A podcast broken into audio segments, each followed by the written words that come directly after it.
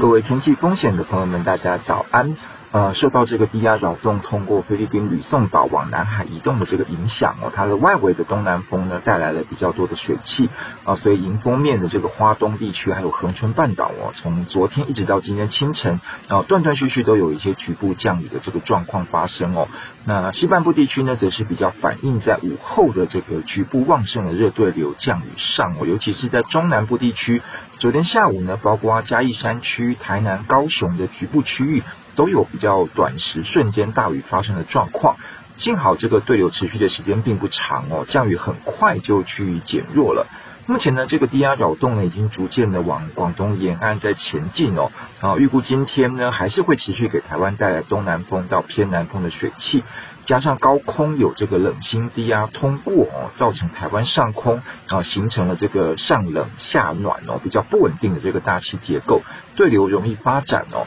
啊，虽然说上午的时段可能大部分地区还是这个多云到晴的这个天气啊，只有在花东恒春半岛一带有局部的这个迎风面降雨的机会啊，但是中午过后呢，在西半部地区呢就要留意这个啊热对流发展的情况哦。啊，预期在中部以南地区还是会发展的比较旺盛一点，呃，有局部的这个大雷雨或者是短时比较大雨势出现的机会啊，所以中午过后外出的话呢，要记得携带雨具啊，并且避免呢前往这个山区还有溪流边哦比较危险的区域来活动。温度的部分呢是持续偏高的哦，各地的高温呢普遍都有三十四到三十六度哦，尤其是东半部啊，局部地区可能会有三十七到三十八度的高温发生的可能性啊，所以在户外活动的话呢，务必要做好防晒还有防中暑的准备。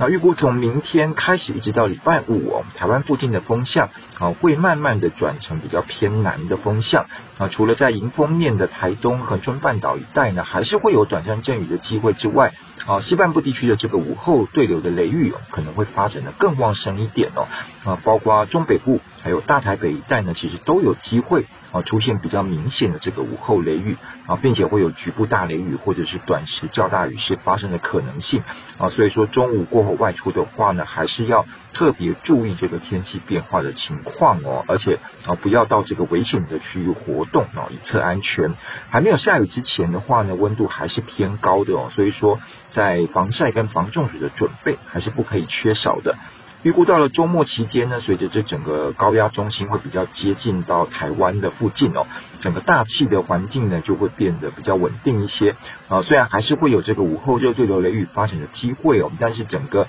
降雨的范围会比较往山区缩减啊，雨量跟雨势也会变得比较小一点点哦。哦，到山区活动的话还是要比较小心哦。那在平地部分的话啊，受到影响的机会就会比较低一点。那安排假期活动的这个情况呢，相对就会。比较适合。那这个礼拜开始的话呢，在台湾东南边的这个低压扰动啊，有机会发展的会慢慢的比较活跃一点哦。整个低压带的范围呢，也可能会逐渐的来到台湾的附近，整个降雨会有增多的这个情况哦。那低压带当中呢，是不是会有一些发展的比较明显的系统啊，也蛮值得观察的。不过目前的时间还很久哦，所以说整个预报的情况也还没有稳定下来。后续变化的情况呢，其实还有待有持续观察追踪。好，以上气象是由天气风险吴胜宇提供，谢谢大家。